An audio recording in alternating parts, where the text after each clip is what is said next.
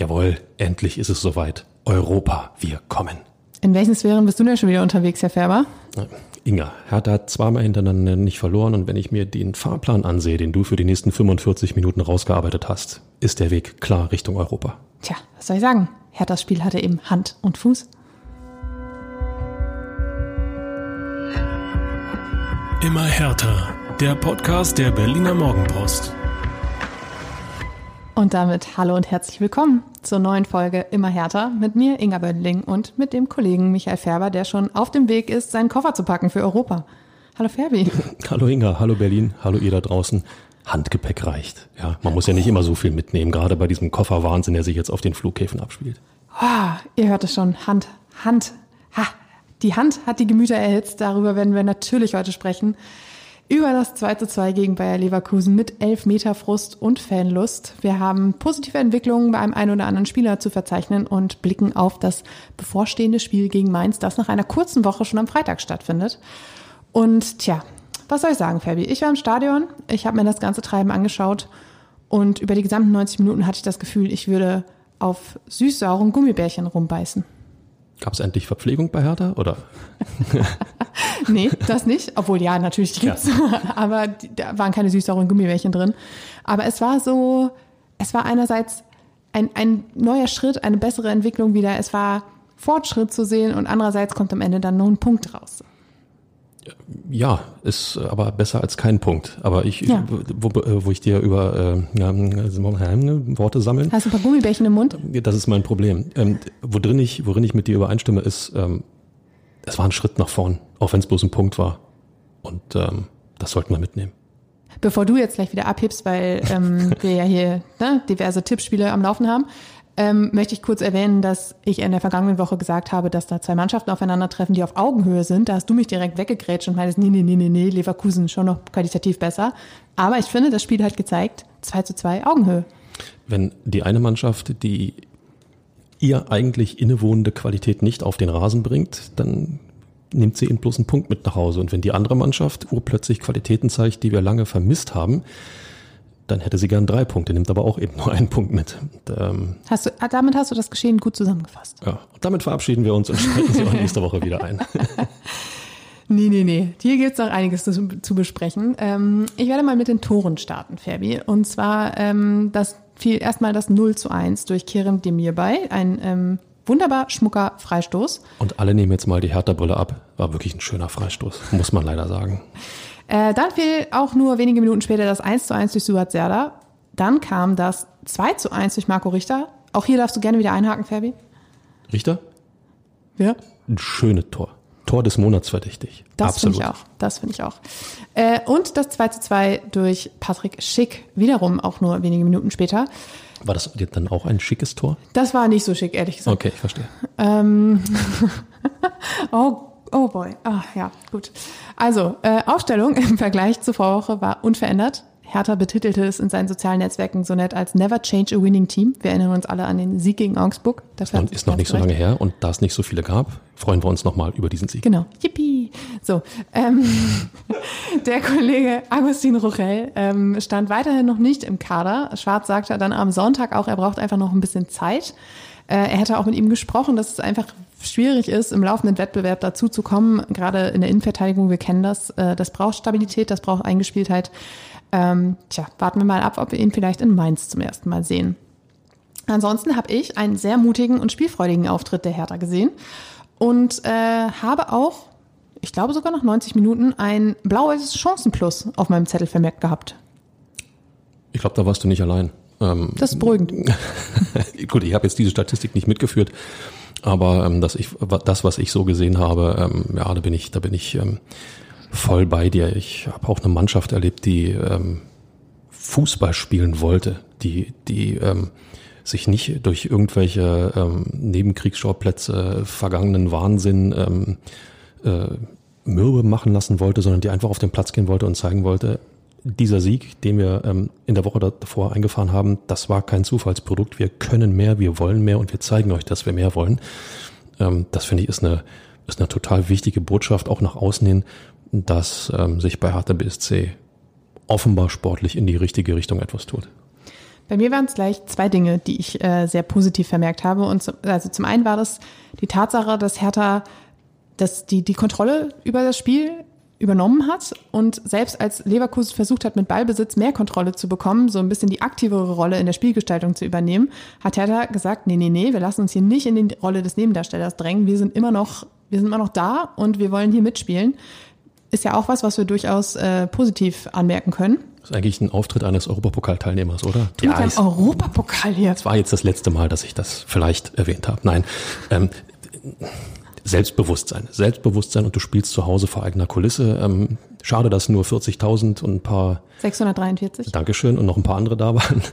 Ähm, äh, Im Grunde genommen, ähm, das, was sich bei Hertha tut, reicht offenbar noch nicht aus, um dann vielleicht mal 50, 60.000 zu generieren. Ich gebe auch gern zu, Bayer Leverkusen hat jetzt nicht die größte Strahlkraft, ähm, trotz eines, wie ich nach wie vor finde, ähm, prima Kaders. Das ist, da steckt wirklich Qualität drin. Ähm, gut, sie haben es nicht abrufen können, wie gesagt. Nichtsdestotrotz. Ähm, Oder Hertha hat sie es nicht abrufen lassen. Schlussendlich gehört auch immer noch ein Gegner dazu, höre ich des Öfteren irgendwo. Ähm, trotzdem hat Hertha eben dokumentiert, wir sind hier zu Hause, ist unser Stadion, wie sagt man so schön, unser Stadion, unser Platz, unsere Punkte und äh, so sind sie aufgetreten und wenn sie das weiter tun, nur zu Hause, dann ähm, ist mir ehrlich gesagt nicht mehr ganz so bange, wie vielleicht noch vor, nach dem Derby beispielsweise. Mir nämlich auch nicht. Und ich finde, wenn wir überlegen, worüber wir hier in der vergangenen Saison oftmals sprechen mussten, gesprochen haben, auf welchem Niveau Hertha da unterwegs war, dann ist es natürlich klar, dass die, der Weg nach oben sehr, sehr, sehr, sehr lang ist und sehr, sehr steil und sehr, sehr steinig. Und deshalb sind es halt die kleinen Schritte, die man auch durchaus anmerken kann. Und das machen wir ja Woche für Woche. Aber ein Punkt, der dann in dieser Woche aufgefallen ist, war, dass Hertha zum ersten Mal seit Dezember 2021 nach einem Rückstand noch zurückgekommen ist. Wir erinnern uns, Gegentor, Schultern hingen, Kopf ging nach unten, Körpersprache war alles andere als positiv. Das haben wir ja sogar noch im Derby Anfang der Saison jetzt, äh, also am ersten Spieltag gesehen. Jetzt Rückstand, sofort ging es wieder nach vorne und sechs Minuten später war der Ausgleich da. Das auf jeden Fall eine positive Entwicklung, die ähm, Mut macht, wie ich finde. Ich glaube ja, dass ähm, ein Großteil der Spieler einfach nur Angst hat, dass bei anhaltender Negativserie Felix Magath wieder zurückkommen könnte als Trainer und den Medizinball. Check. Ja. Ähm, Nein, Inga, du hast völlig recht. Äh, Hertha bedeutete praktisch, oder Hertha hatte immer dann verloren, wenn es ein Gegentor gesetzt hatte, wenn es 0 zu 1 fiel, egal wann. Jetzt fiel es in der, was, 49. Minute, hast du ja im Endeffekt noch eine komplette zweite Halbzeit Zeit, um Dinge zu korrigieren, um das Spiel zu drehen. Und das musst du dir immer wieder bewusst machen. Da ist genug Zeit. Und wenn das einhergeht mit, überleg nochmal, wie wir in der Woche davor gewonnen haben, überleg, wie wir da aufgetreten sind, dann reicht uns die Zeit, um zumindest einmal ein Tor zu machen für den Ausgleich. Und es war im Endeffekt noch mehr. Deswegen völlig richtig, in meinen Augen, ähm, eine Entwicklung, äh, also eine Entwicklungsschritt zu erkennen, auch in der Hinsicht. Super interessant auch die Tatsache, dass genau dieser Entwicklungsschritt oder diese Beobachtung der Entwicklung auch bei den Spielern angekommen ist. Das heißt, dieses ganze Verhalten nach Rückstand wurde offensichtlich eingehend reflektiert, weil Olli Christensen stand in der Mixed Zone nach dem Spiel und meinte, na ja, in der vergangenen, vergangenen Saison war das Spiel meist nach 60 Minuten vorbei. Und damit hatte er ja nicht Unrecht. Ja, meist lag Hertha zurück, Ende. Genau. Und der Gegner hat sich einfach nur, ähm, wie soll man sagen, hat einfach nur aufgepasst, keine genau. Fehler zu machen. Und jetzt meinte er, ist es so, wir sind immer im Spiel, wir haben immer Geduld, auch mit uns, selbst bei einem Rückstand haben wir immer noch den Glauben daran, dass wir selbst wenn es vielleicht 0-2 steht, dass wir noch zurückkommen können. Und das ist natürlich ein Verständnis in der Mannschaft, das einfach dazu führt, dass dann eben so ein Auftritt wie gegen äh, Leverkusen zustande kommen kann. Das sind so diese, diese, wie sagt man immer, diese kleinen Dinge, wenn du, genau. wenn du erkennst, ach, wir können uns ja Torchancen erspielen. Also nicht irgendwie aus Versehen, sondern Chancen, die auch den Gegner vor Probleme stellen. Das gelingt dir dann ein zweites Mal und dann ist dir völlig klar, das wird dir auch ein drittes, fünftes und zehntes Mal gelingen, wenn du weiter mutig bleibst, selbstbewusst und mutig bleibst. Und das ist Hertha BSC geblieben. Und äh, ja, nochmal, Leverkusen hat das, was eigentlich möglich ist mit diesem Kader, bei weitem nicht abgerufen. Aber es gehört dann auch immer noch der Gegner dazu, der auch wirklich jeden Ansatz sofort wieder im Keim erstickt. Das hat Hertha getan. Da ist mehr Geschlossenheit drin, als ich in den vergangenen zwei Jahren gesehen habe in der Mannschaft. Ähm, ja, ich könnte ja jetzt wieder, aber ich tue es nicht. Ich könnte jetzt, nee, lass mal besser. Ähm, ich finde, diese, diese mentale Entwicklung das ist einfach was unglaublich Wertvolles und was unglaublich Wichtiges, was auch hoffentlich sich nicht innerhalb von ein paar Wochen wieder verflüchtigt, sondern das etwas, worauf sich jetzt aufbauen lässt, worauf du sagen kannst, okay, es hat jetzt schon ein, zwei Mal gut funktioniert, wir sind da, wir sind im Spiel, wir müssen uns nicht unter Wert verkaufen. Schauen wir uns das mal an in den nächsten Wochen. Ähm, du hast gerade von den, von den Torchancen gesprochen, die den Gegner auch gerne mal vor Probleme stellen. Und in der ersten Halbzeit und auch in der zweiten gab es noch einige davon. Aber die beste in der ersten Halbzeit hatte wohl Dodi Luke Bacchio mit seiner Flanke, die dann auf äh, Wilfried Konga ging, der den Ball übelst an den Pfosten gedonnert hat und sehr ähm, unzufrieden war damit, weil ich glaube, so nah dran war an seinem ersten Treffer im Hertha-Trikot noch nicht. Ich finde, das zeichnet einen absoluten Top-Stürmer aus, dass er in der Situation tatsächlich exakt den Pfosten trifft und nicht daneben schießt. Ja. Also bei allem Respekt, der muss rein, der, äh, in, ins Tor, also zwischen die Pfosten und unter die Latte. Dieses Ding muss rein. Spiegelt so ein bisschen den bisher unglücklichen Einstand wieder. Ähm, das hat er ja nicht mit Absicht gemacht. Äh, da sind wir uns, glaube ich, auch alle drüber einig. War eine Riesenaktion, eine super Flanke und jeder Stürmer sagt eigentlich dann äh, mit, mit, mit Handkuss noch äh, Dankeschön. Hand. Vielleicht mit, mit Check. Vielleicht, vielleicht hat er, vielleicht hat er ja, schon einen Tick zu früh abgeschaltet. Den Ball schon drin gesehen, hat sich schon vorgestellt, da ist der Premierentreffer, ich gehe jetzt in die Ostkurve und lass mich richtig feiern. Zack, knallt's gegen den Pfosten, bist du irgendwo gefühlt der Depp des, des Nachmittags. Beim nächsten Mal macht er rein. Ja, man hat gesehen, dass ihn das, glaube ich, auch wurmt, dass äh, er immer noch auf seinen Premierentreffer wartet. Ähm, es ging von der vierten Minute, glaube ich, schon los, dass er versucht hat, diesen Ball irgendwie in diesem Netz unterzubringen. Und es hat halt immer wieder nicht funktioniert. Ähm, tja, es wäre ihm zu wünschen, dass er diesen Band dann bald bricht, weil ich könnte mir vorstellen, dass er Hertha BSC sehr, sehr viel Spaß machen wird.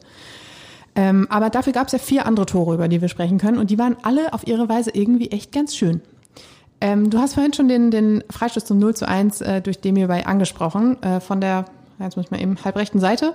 Ähm, schön Bogen rein ins Tor. Olli Christensen flog, aber war auch dann machtlos. Komm, Torwartfehler? Fragezeichen. Nee. Zu spät erkannt, zu spät in die Ecke, ist er vielleicht zu klein? Nee. Lass, lass uns einfach sinnlos Diskussionen führen, weil es war ähm, ja nahezu perfekt geschossener Freistoß. Von der Höhe über die Mauer, die Mauer müsste dann irgendwie, ähm, weiß ich nicht, 3,40 Meter hochspringen, um den noch abzuwehren. Ähm, das war schon ein prima Ding. Da zeigt sich die technische Qualität von dem hierbei. Ähm, da war nicht viel zu löten. Muss man einfach anerkennen. Das muss man einfach anerkennen. Aber es brauchte halt einen Standard, um diesen Bann zu brechen. Ja.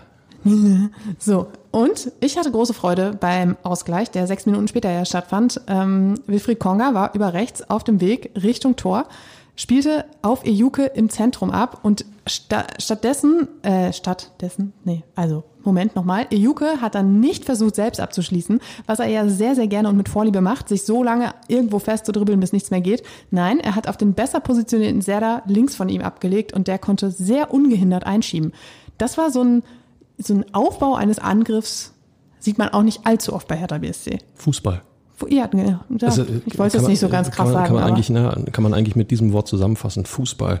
Und ähm, zum Fußball gehört, dass Abläufe stimmen, dass ähm, Laufwege stimmen, dass man aufeinander eingestellt ist, dass man sicher ist, hinter mir steht noch einer, deswegen kann ich den Ball durchlassen. Das beim Flankengeber oder beim Passgeber, ähm, äh, dass er weiß, wenn ich jetzt den Ball dort in die Mitte spiele, dort sind Abnehmer. Das schaffst du nur über Automatismen, über Training, Training, Training. Dann natürlich, indem du es im Spiel immer wieder versuchst. Hier hat sich für mich klar dokumentiert, wie ähm, das, äh, komm, ich sag's, das Zusammenwachsen der Gruppe. äh, Sandro Schwarz würde dich umarmen ja, jetzt. Ist, äh, meine, man lernt ja, man lernt ja immer noch dazu. Ähm, aber wie, wie diese Abläufe tatsächlich dann doch langsam aber sicher greifen, das war für mich ein Paradebeispiel. Absolut. Ich habe mich jetzt bei der Darstellung des Tors fast so verdribbelt, wie Iuke selbst es gerne macht, aber ähm, ja, der Großteil wird es ja wahrscheinlich gesehen haben. Und dann kam die Stunde, die Minute, die Minute, der Moment von Marco Richter.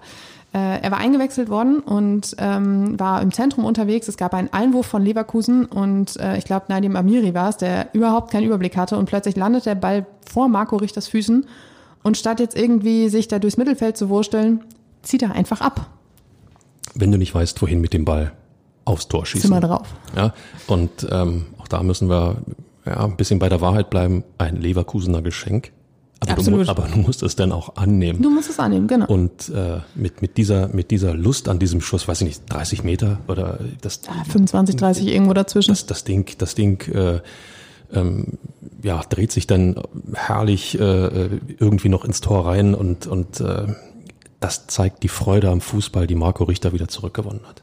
Marke Tor des Monats. Es gab eine riesige Jubeltraube. Marco Richter war auch erstmal direkt verschwunden, weil auf ihm wirklich alles lag, was irgendwie halbwegs einen blau-weißen Anstrich hatte und auf dem, auf, auf dem Feld sein durfte. Ich hatte so ein bisschen echt Sorge um Marco Richter. Ja. ja dass er, Ja. weiß nicht, erdrückt wird und so eine, so eine Rippenquetschung Ja. kann schon mal passieren, wenn alle da irgendwie rausspringen. Habe auch ein bisschen besorgt aufs Spielfeld geguckt, als sie sich dann da so anfingen zu entknoten und den nächsten hochnahmen und den nächsten hochnahmen, dachte ich so, wo ist er denn, wo ist er denn? Und dann stand er auf und strahlte immer noch. Also war alles gut. Kennst du diese Asterix-Filme bei den Nee. Briten, wo sie, wo sie Rugby spielen mit Obelix, wo dann auch immer alle aufeinander, Oh. nur dass dann der Gegner eben im Rasen irgendwo reingedrückt ist. Also Das ist Marco Richter erspart die- geblieben. Diese Szene kam mir dann in den Kopf. Ähm, ja, auf jeden Fall eine schöne Geschichte, über die wir gleich noch ein bisschen intensiver sprechen werden. Aber erstmal äh, kommen wir jetzt noch zum Ausgleich, der übrigens dann fünf Minuten später stattfand. Also wirklich 0-1, fünf Minuten, äh, sechs Minuten später 1-1, dann 2-1, fünf Minuten später 2-2. Mensch, das hatte alles System. Und Unterhaltungswert. Unterhaltungswert. Ja, also und auch was fehlt auch schon lange im Olympiastadion. Genau das ist es. Ähm, tja, was war da los? Genau, Robert Andrich war eingewechselt worden und war auf der linken Seite unterwegs, flankte ungehindert, weil Philipp Oremovic tja, sich dann doch ein bisschen abkochen ließ. Ähm, Patrick Schick in der Mitte, ohne Probleme und auch ohne irgendwie behelligt worden zu sein. 2-2. Zeigt sich in der Situation eindeutig für mich, wie viel es an Abläufen in der Defensive noch fehlt. Wenn wir gerade die Offensive gelobt haben, hier sieht man, wie Abläufe denn langsam aber sicher auch greifen, war das eben so ein Angriff, ähm, also aus dem darf eigentlich nie ein Tor passieren. Der Flankengeber in Bedrängnis und äh, ähm, darf eigentlich nicht zur Flanke kommen. Und der zweite Punkt ist, der Torschütze dann darf eigentlich nicht so frei im Strafraum stehen. Das war Kollektivversagen. Ist ein hartes Wort, aber da, da hat vieles nicht gepasst. Und äh, ja, als Trainer sagt man immer, ist doch schön, wenn man trotz eines guten, erfolgreichen Spiels, teilerfolgreichen Spiels immer noch was hat, wo man ansetzen kann. Und zur Ehrenrettung der Innenverteidigung sei gesagt, ähm, Mark Kempf hat kurz vor Schluss, ich glaube, es war die dritte Minute in der Nachspielzeit, auch noch dafür gesorgt, dass das Spiel dann doch 2 zu 2 und nicht 2 zu 3 ausgegangen ist. Denn ähm, Patrick Schick war auf dem äh, Weg zum Tor, zog ab und ähm, Mark Kempf hat den Ball noch weggegrätscht neben das Tor. Das war, da fehlte wirklich nicht viel, das war eine Zentimeter-Angelegenheit. Und ähm, er sagte nach dem Spiel auch so, ähm, ja, er wusste ja schon, ja, mit dem Fuß zieht er ab und dann muss ich ja hier hin. Und also er hatte die Situation antizipiert, wie man so schön sagt, und hat die richtige Entscheidung getroffen. Das kann natürlich auch mal ganz anders ausgehen. Von daher. Ja, und schon wäre es aus gewesen mit deinen zwei Teams auf Augenhöhe. Ja, ist es aber nicht, weil ich, ich wusste ja, dass es so laufen wird. Ja, ja. So. Außerdem, ich muss sagen, auch wenn das am Ende nur ein Punkt war, mir haben die süß-sauren Gummibärchen gut geschmeckt im Stadion. Das glaube ich gar nicht. Ähm, tja, Fabian, jetzt haben wir die Wortspiele zum Thema Hand schon wirklich überstrapaziert. Jetzt müssen wir auch über die Szene sprechen, in der es darum geht. Wir haben vorhin schon hitzig diskutiert über die Szene. Also entschuldigt, wenn das hier jetzt gleich wieder ausartet. Aber es war die zwei, Du brauchst bloß meiner Meinung sein, dann müssen wir nicht diskutieren. ja, oder du meiner. Verdammt. Ähm, es war die 82. Minute, als der eingewechselte Djanga Boetius mit mehreren Schussversuchen im Strafraum bei Leverkusen unterwegs war und äh, wirklich auch eine Großchance hatte zur äh, Führung. Und dann prallte der Ball an den Arm von Kusunu und die Aufregung war groß. Frage, Elfmeter oder nicht? Es entstand eine Pause ähm, mit Diskussion. Schiedsrichter Benjamin Brandt war belagert worden, hatte Kontakt zum VAR, das war Matthias Jöllenbeck, und hat sich die Szene dann aber nicht nochmal angeguckt. Und das führte wiederum dann zu großem Unverständnis.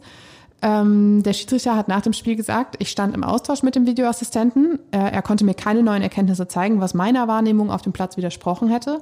Die Gründe für seine Entscheidung waren, dass er keine unnatürliche Handbewegung gesehen hatte und der Spieler zu wenig Reaktionszeit hatte, um seinen Arm möglicherweise wegzuziehen.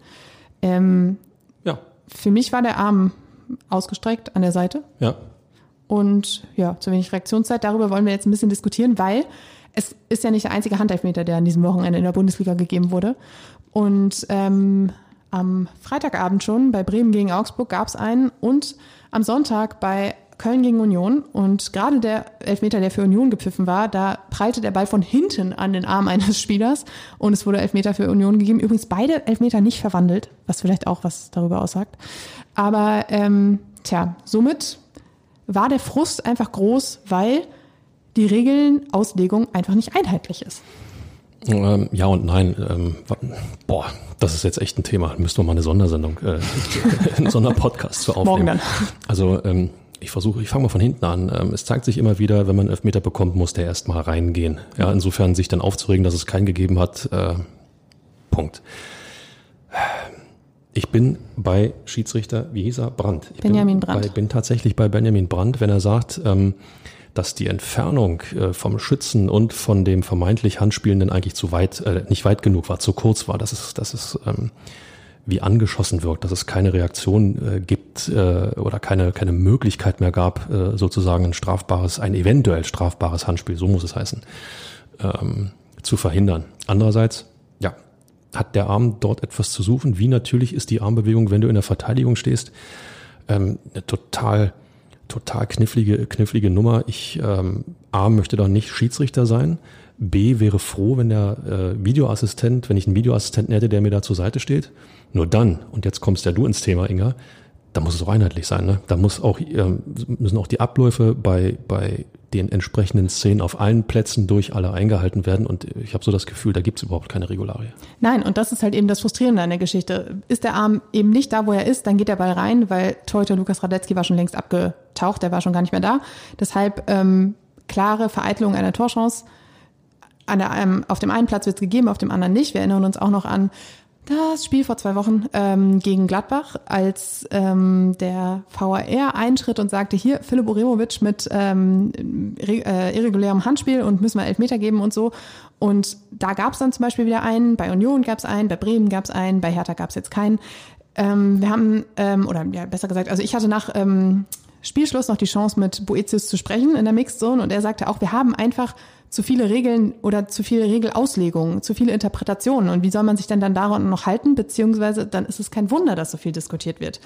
Und er sagte halt auch, für mich ist halt Handspiel, Handspiel, wenn der Ball da dran geht, der Torwart der ist der Einzige, der im Strafraum die Hand benutzen darf und oder generell die Hand benutzen darf und ähm, fertig. Also es ist, und, es ist und bleibt ein, ähm, ich bin ja nach wie vor auf dem Standpunkt, dass der Videoassistent die Fußballspiele fairer macht. Das wird nicht äh, allen von euch da draußen gefallen. Es ist jedoch äh, ja ein absoluter Fakt. Die Fußballspiele werden dadurch fairer, Fehlentscheidungen konnten dadurch äh, massiv korrigiert werden. Ähm, ja, die Emotionalität geht dabei ein bisschen verloren. Der Torjubel oder, oder die Erleichterung, dass nicht gepfiffen wurde, äh, bei einem Foulspiel, sprich jetzt hier bei einem Handspiel auf Leverkusener Seite, ähm, da, dann beginnt das Zittern auf der anderen Seite und äh, bei dem anderen, auf dem anderen Lager ist dann die große Empörung da. Also diese, dieser Umgang, wann schaust du dir nochmal eine Szene an und wann nicht, ist meines Erachtens ähm, zu undeutlich dokumentiert in den, in den Regeln, mit, äh, die den Umgang mit dem VHR irgendwo festlegen. Ähm, und, und, und, sorry, dass ich unterbreche, aber das, das, ist ja auch das, ähm, oder der Punkt, den auch Sandro Schwarz einfach nicht verstehen konnte. Er hat nach, der, nach dem Spiel gesagt, äh, aber Herr Jöllenbeck als Videoassistent, das ist mir ein Rätsel, dass er den Schiedsrichter nicht mal zumindest rausschickt, um die Situation zu bewerten. Das ist für mich Wahnsinn. Da ist die Frage, ähm, ich glaube, der Schiedsrichter muss gar nicht rausgehen. Selbst wenn ähm, der Videoassistent dir sagt, schaust dir nochmal an, kannst du als Schiedsrichter auf dem Feld sagen, muss ich nicht, ich bin sicher in meiner Entscheidung, ich bleibe dabei und die Hoheit, die, die Entscheidungshoheit liegt ja nach wie vor beim Schiedsrichter auf dem Platz, nicht im, im na, sagen wir mal, Kölner Keller. Das stimmt, aber in diesem Fall war der Ablauf ja offensichtlich so, dass Jöllenbeck Brandt gesagt hat, ich habe keine anderen Erkenntnisse, die zu einer anderen Entscheidung führen würden, als die, die du schon getroffen hast. Genau. Und, und deshalb hatte, also deshalb kam es ja gar nicht mehr dazu, dass er gesagt hat, hier guck dir die Bilder vielleicht nochmal selbst an, weil das ja schon, also Brands Entscheidung ja schon untermauert worden war. Also ich kann nachvollziehen, dass es nicht gepfiffen wurde. Mhm. Nochmal aus der aus der aus dem Umstand heraus, dass ähm, ja der Abstand von Schütze und vermeintlich Handspielenden einfach zu gering ist. Das ist ja ein Entscheidungskriterium. Und ähm, ich sehe auch keine keine aktive Bewegung des Arms zum Ball. Ähm, natürlich ist auch da die Reaktionszeit zu kurz. Wäre sie zu kurz gewesen. Ähm, ja, dem so ein bisschen gegenübersteht, nochmal natürliche Handbewegung, ja, nein. Jeder, der Fußball gespielt hat, äh, auf dem Rasen weiß genau, wie du, du stehst ja nicht mit, ähm, dann musst du es bewusst tun, aber du stehst ja nicht automatisch mit angelegten Armen irgendwie in der Hocke, um dann abwehrbereit zu sein, sondern du hast ja, bist ja aktiv, hast den Arm entsprechend draußen, um dann auch ein bisschen Schwung zu holen, wenn du dich in den Weg stellen sollst oder, oder nach links, rechts laufen sollst. Insofern ist, ist das total schwierig. Ähm, ich würde mir wünschen, dass, ähm, nochmal der Umgang mit dem VAR einfach besser wird. Die Schiris haben es echt schwer und sie, es wird ihnen nicht leichter gemacht, wenn danach sowieso alle drauf rumhacken. Bei Hertha hatte man sich, das muss man auch mal spiegeln, ähm, in Gladbach fürchterlich darüber aufgeregt, dass gepfiffen wurde. Und jetzt in einer ähnlichen Situation ähm, hat man sich fürchterlich darüber aufgeregt, dass nicht gepfiffen wurde. Ja, wobei sich nach Gladbach nicht fürchterlich darüber aufgeregt wurde, dass gepfiffen wurde. Jetzt wurde sich eher im Vergleich dazu aufgeregt, dass gesagt wurde, damals ist es so abgelaufen, diesmal ist es so abgelaufen und dass einfach diese, diese Uneinheitlichkeit, diese, diese, ja, du, du kannst dich einfach auf nichts verlassen. Also für mich ist diese Begründung, die du gerade genannt hast, mit kurzer Reaktionszeit und Co., auch total verständlich. Aber dann musst du das halt überall anwenden und eben nicht nur da, weil dann kann ich auch wieder verstehen, dass der Frust groß ist. Und ich glaube, der Frust war dann am Sonntagabend bei Hertha noch größer, wenn du dann siehst, dass andere Elfmeter gepfiffen werden. Also ist äh, für mich äh, eine charmante Umschreibung dieses, wir haben uns ja nur über den Ablauf aufgeregt und nicht dann nachher über die tatsächliche Entscheidung. Das ist für mich nur ein durch die Blume. Lieber Kollege Schiedsrichter, wenn du es dir nochmal anschaust, wirst du erkennen, dass du hättest pfeifen müssen. So wie es in Gladbach äh, gegen Hertha passiert ist. Das ist für mich einfach nur durch die Blume gesagt, sorry, wir sind mit deiner Entscheidung nicht einverstanden. Was sie auch sein dürfen. Ja, natürlich können sie das sein. Er hat ja aber nichts an der Tatsache, dass sie ähm, durchaus auch nachvollziehbar ist. Es ist keine klare Fehlentscheidung. Das ist der Punkt. Es ist keine klare Fehlentscheidung nach diesen Regularien, die feststehen. Und äh, da bin ich, deswegen bin ich schon, ja schon seit Jahren äh, bei, bei, bei Boetius, also in seiner Meinung über Elfmeter. Ich weiß nicht, wie oft ich hier schon äh, unter Kollegen in der Redaktion, im Freundeskreis gesagt habe, diese Handregel muss ganz einfach gehalten werden, geht der Ball an die Hand im Strafraum, ist es elf Meter. Egal. Welche Entfernung, wer, wie, was, wo. Der Ball geht an die Hand, ist elf Meter. Und es braucht mir keiner kommen, äh, würde jeder versuchen, den anderen anzuschießen, um Elfmeter zu generieren. So what, dann ist es so. Das gilt aber für beide Mannschaften. Das machen doch beide so. Natürlich wird das das Spiel verändern. Ähm, so wie die Rückpassregel zum Torwart einst das Spiel verändert hat. Auch damals war, war der Fußball eigentlich am Ende, weil es durfte ja nicht mehr zum Torwart zurückgespielt werden. Ey, wie genial ist diese die Einführung dieser Regel im Grunde genommen gewesen. Mhm. Und genauso sehe ich es auch beim Handspiel. Macht es so einfach wie möglich, dann gibt es eben dieses neue Element und dann gibt es vielleicht mehr Elfmeter, vielleicht gibt es dann auch clevereres Abwehrverhalten. Und ähm, ich blicke dann immer gern über den Tellerrand und sage, schaut's euch beim Hockey an, da gibt's keine Diskussion, Ball am Fuß, Freischlag. Egal in welcher Situation, auch wenn der Ball an den Fuß ähm, aktiv gespielt wurde.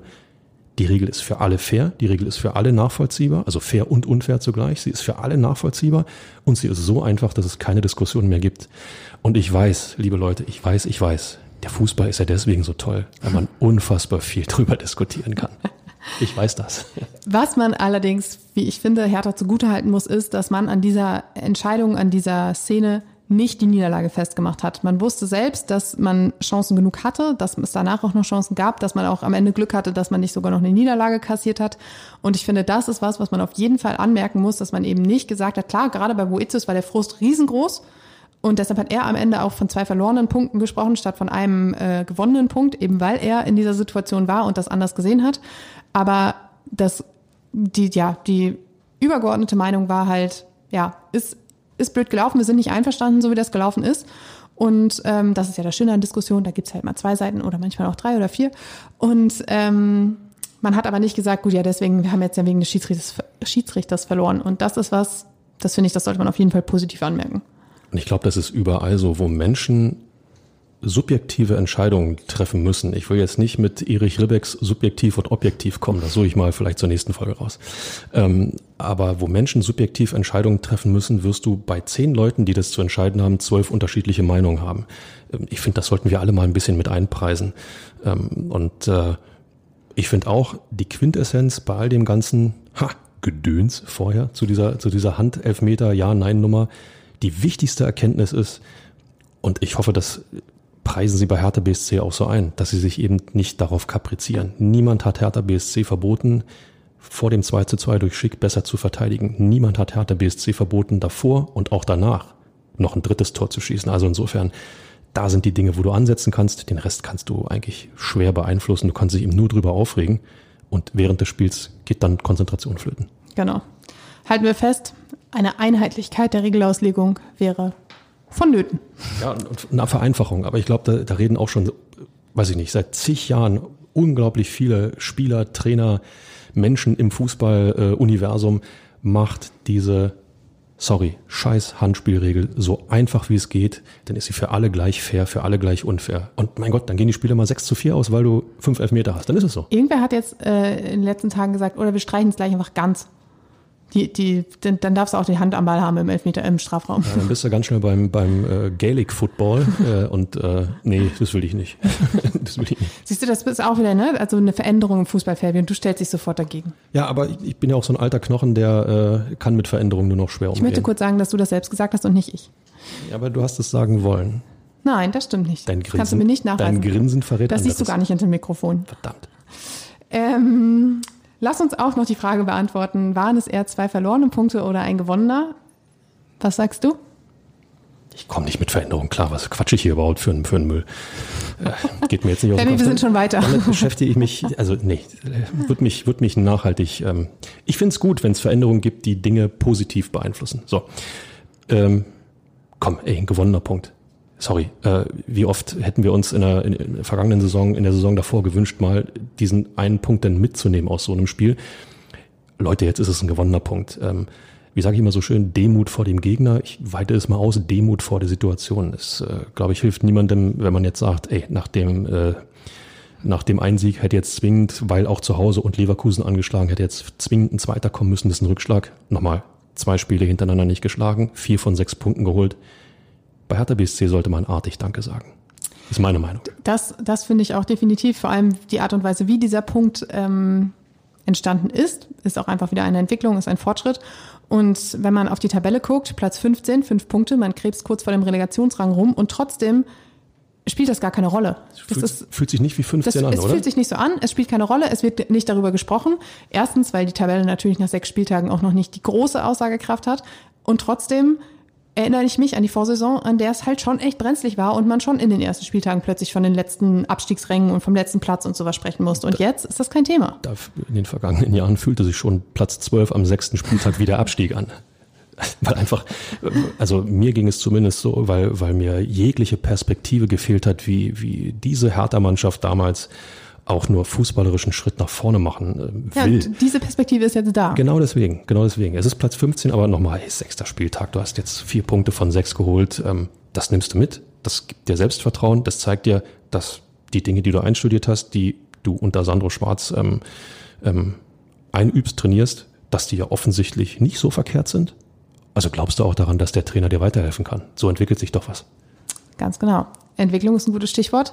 Und zwar äh, wollen wir jetzt noch über zwei Spieler sprechen, die besonders aufgefallen sind. Über den einen haben wir gerade schon ein wenig gesprochen und das war Marco Richter. Müssen wir nochmal über Marco Richter sprechen? Fabi, wir können gar nicht oft genug über Marco Richter sprechen. Ah, recht hast du. ähm, Marco Richter hat ein emotionales Interview im Spiegel gegeben, Ende vergangener Woche, in dem er über seine Krankheit, über seinen Werdegang, über den Kampf gegen den Krebs gesprochen hat. Ähm, auch wenn es nicht unser Medium ist, sehr lesenswert. Und ähm, tja, was hat er gemacht? Zweites Tor im dritten Joker-Einsatz nach seiner Rückkehr. Und äh, besonders schön fand ich, dass äh, Leverkusens Torhüter Lukas Radetzky nachher sagte, keinem gönne ich das mehr als Marco Richter, so ein Tor zu machen. Das sagt auch eigentlich schon alles, oder? Natürlich sagt das alles. Es ist eben dann auch nur Fußball. Ähm, liebe Grüße an alle, die in blau-weißer äh, Wäsche schlafen. Ähm, den Hertha-Schal nicht, nicht vom...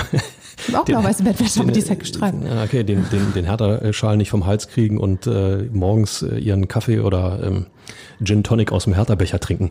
Ähm, nein, es gibt mehr als Fußball. Marco Richter ist der Gott sei Dank lebende Beweis, was wirklich wichtig ist, nämlich ähm, Krankheiten zu überwinden, sich kämpferisch allen Widrigkeiten entgegenzustellen, daran zu glauben, dass man zurückkommen kann, ähm, das dann auch tun und einfach nur zeigen, die Freude, die man dabei empfindet, wieder zurück zu sein, die Freude am Leben zu dokumentieren und das hat Richter mit diesem Schuss getan. Ich habe den Ball, ich stehe hier, da ist das Tor, ey komm, ich hau den einfach rein oder ich schieße ihn einfach mal aufs Tor.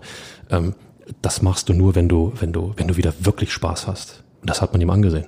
Spaß ist das eine und ich habe den Eindruck, dass Marco Richter stärker ist als je zuvor und das heißt nicht, also beziehe ich nicht unbedingt auf das Fußballerische, sondern vor allem auf das Mentale, dieses Zutrauen, dieses Selbstbewusstsein, dieses ich habe diesen Ball und jetzt baller ich den rein. Ähm, das ist, ist eine Entwicklung, die bei ihm zu erkennen ist, die wirklich, wirklich positiv ist. Er selbst hat gesagt, Tore schießen ist für einen Fußballer das Größte. Es freut mich extrem, dass ich der Mannschaft wieder helfen konnte, dass ich auf dem Platz stehe. Alles gut, so wollen wir weitermachen. Und jetzt ist natürlich die Frage, wie geht's dann für Marco Richter weiter? Wir haben schon drüber gesprochen. Dodi Luke Bacchio auf, der rechten, auf dem rechten Flügel ist gesetzt, hat eine Wahnsinnsentwicklung genommen in den ersten Wochen. An ihm wird wohl erstmal kein Weg dran vorbeigehen. Und es ist nun mal Richters angestammte Position. Schwarz hat vor den, äh, ich glaube vor drei Wochen, als Richter da sein Comeback gegeben hat, schon gesagt, naja, könnte auch im Zentrum, könnte auch auf der linken Seite. Ähm, Allerdings muss er natürlich jetzt auch abwägen, was er macht, weil ich meine, du hast da jetzt jemanden, der auf der Bank sitzt und reinkommt und die Mannschaft besser macht. Und ob er sich diese, dieser Joker-Qualität berauben möchte, ist natürlich jetzt auch ein kleines Risiko. Das ist ein Eldorado für jeden Trainer, wenn du überhaupt nicht weißt, wen du aufstellen willst und im ja. Endeffekt immer nur den richtigen aufstellen kannst. Ich meine, dann macht Trainer sein, also da kann ich auch Fußballtrainer. ja, äh, das ist doch nicht das Problem. Ich meine, ähm, Luke Barkia aus dem ähm, ja, Loch kann man ja schon nicht mehr sagen. Das ist ja ist ja, ist ja ein Krater, ein, ein unterirdisches Gängegewölbe gewesen, in dem sich Schön. Luke Bacchio irgendwo bewegt hat und äh, Schwarz hat ihn irgendwie wieder an die frische Luft geholt und äh, jetzt fängt er an, Fußball zu spielen.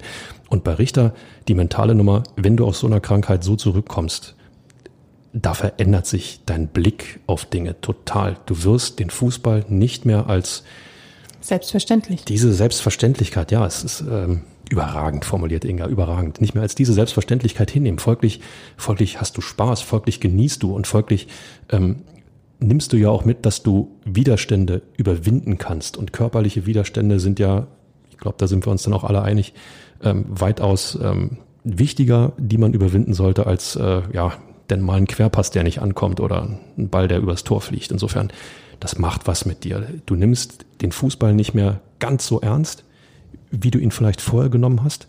Und damit machst du dich auch frei von dem, ich muss jetzt aber, ich muss jetzt dringend die gute Aktion haben, ich muss jetzt dringend das Tor schießen. Machst du nicht. Sondern ich habe Spaß, ich habe den Ball, ich schieße aufs Tor. Drin. Ja. Ich finde auch die Entwicklung, die er nimmt, die ganze Situation jetzt gerade auch der Umgang mit ihm auch aus der gesamten Bundesliga heraus, das ist ein, das zeigt einfach, wie, wie wichtig Gesundheit ist und dass Gesundheit über allem steht. Und ähm, tja, wünschen wir auch den anderen beiden Bundesligaspielern an dieser Stelle, beziehungsweise Timo Baumgartel von Union stand ja am Sonntag sogar schon wieder im Kader. Auch er ist auf dem Weg zurück. Sebastian Aller von Dortmund an dieser Stelle noch gute Besserung weiterhin. Der kämpft sich noch zurück, aber. Ja, stark bleiben, ähm, nicht aufgeben, weitermachen. Ähm, das schafft er. Da bin ich sicher. Eine, und der zweite Spieler, Fabi, über den ich äh, gerne noch mit dir sprechen würde, wäre Oliver Christensen. Olli Christensen ist nämlich der laufstärkste Torhüter der Bundesliga, hat 38,2 äh, Kilometer abgespult in dieser Saison und hat am Sonnabend nochmal neuen Saisonbestwert aufgestellt mit 6,8 Kilometern pro Spiel. Aber er ist zu klein, wie man beim ersten Gegentor gesehen hat. Nein, war Spaß. Also ich stand vor mir in der Mixzone. Ich dachte mal, ich wäre gar nicht so klein, aber er ist ganz schön groß. War, war ein Scherz. Den Freistoß hast du echt zu knabbern. ähm, ja, er hat auch gegen Leverkusen etliche Ausflüge außerhalb des Strafraums gemacht. Ähm, das hatte er schon in den Spielen davor immer mal gemacht. Er selbst sagt, das ist etwas, was er bei sich entwickelt hat. Er wäre nun mal ein mutiger Torhüter und er würde auch Fehler machen, um zu gewinnen. Und äh, finde ich eine sehr interessante Herangehensweise. Und was ich auch beobachtet habe, ist, dass seine Strafraumbeherrschung, die in den ersten Spielen manchmal noch etwas wackelig war, deutlich stabiler geworden ist. Tendenz steigend, Entwicklung stimmt. Er würde, ja, ja, Punkt. Ähm, er würde Fehler machen, um sich zu entwickeln. Ähm, das setzt ja äh, erst einmal voraus, dass er auch Fehler machen darf. Das ist ja ganz wichtig. Gerade, gerade bei Torhütern, wo wir genau wissen, bist du einmal raus aus dem Kasten, ist es meist sehr, sehr schwer wieder zurückzukommen, weil sich dann dein Herausforderer äh, so profiliert, dass es für den Trainer keinen Grund mehr gibt, nochmal zu wechseln. Aber ähm, ich weiß nicht, so modernes Torwartspiel à la Manuel Neuer setzt ja fast schon voraus, dass du ähm, ja, Libero, die Älteren werden sich erinnern, Libero spielst, nochmal auf dem Feld.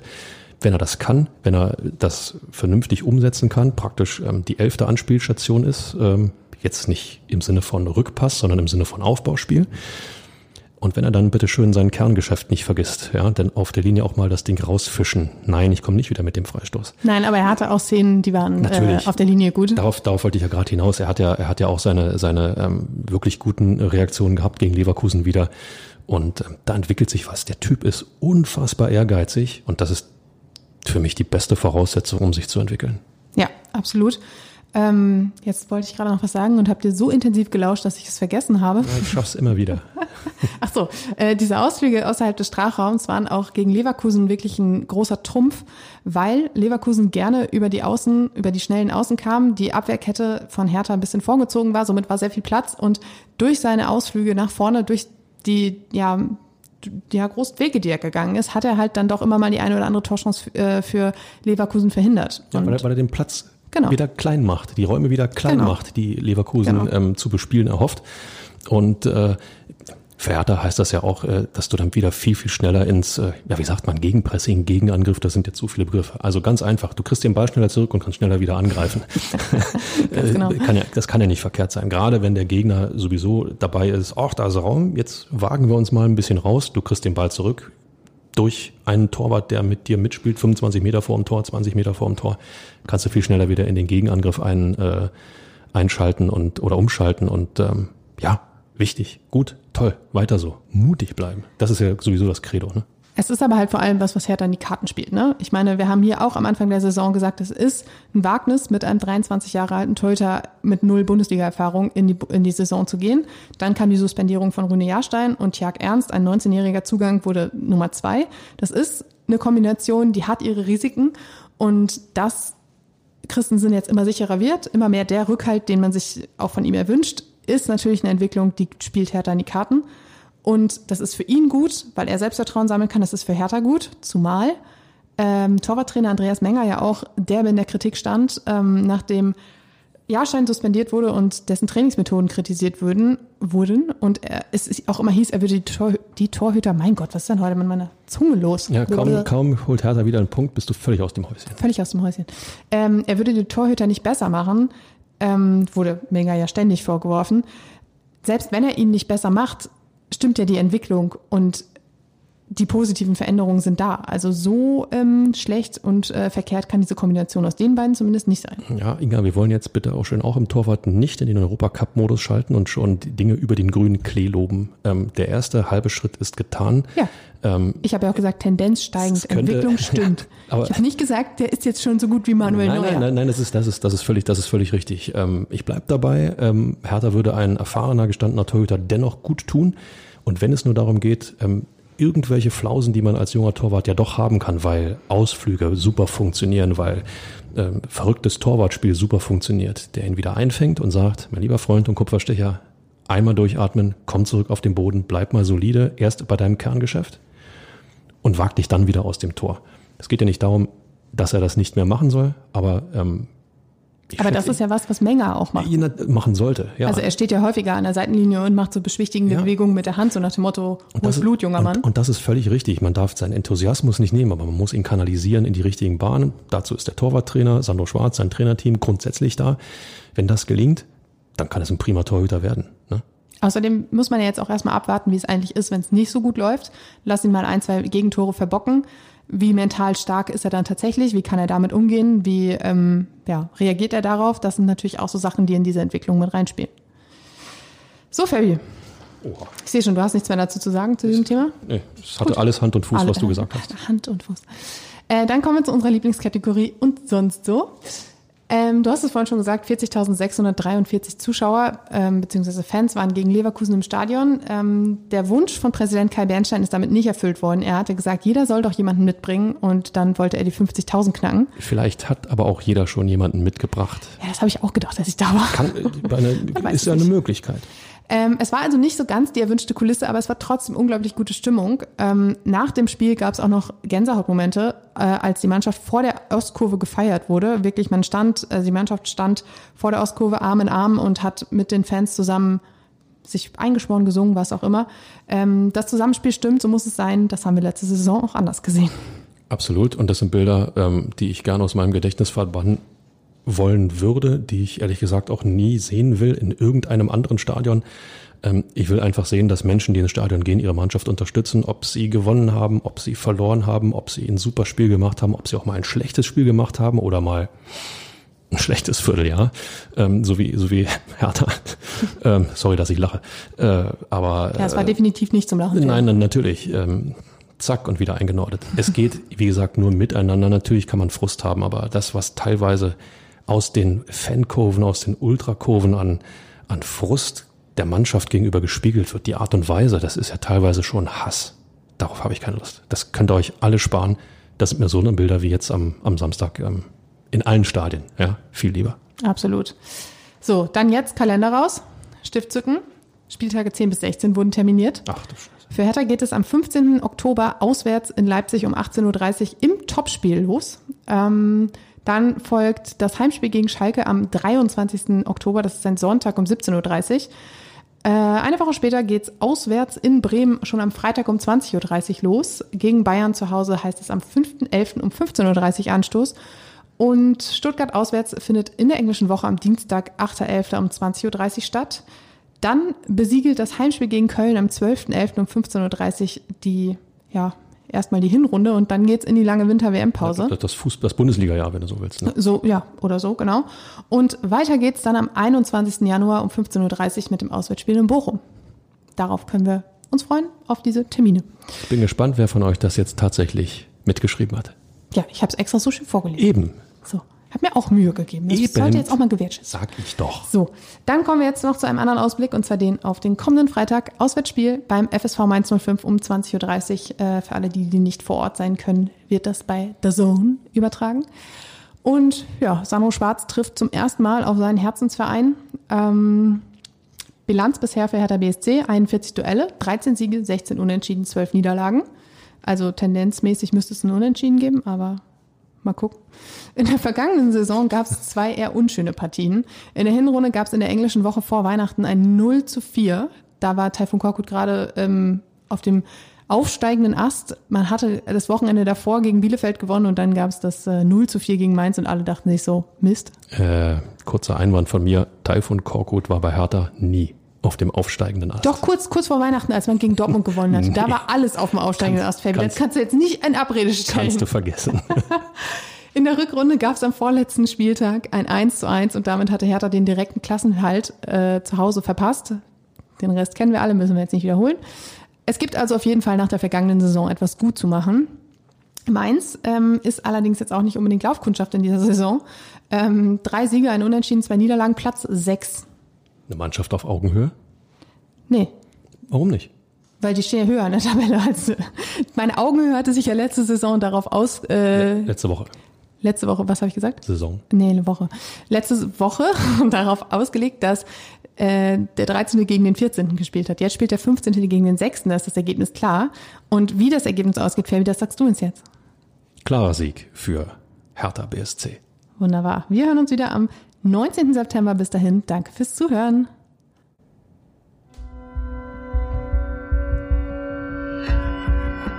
Immer härter. Der Podcast der Berliner Morgenpost.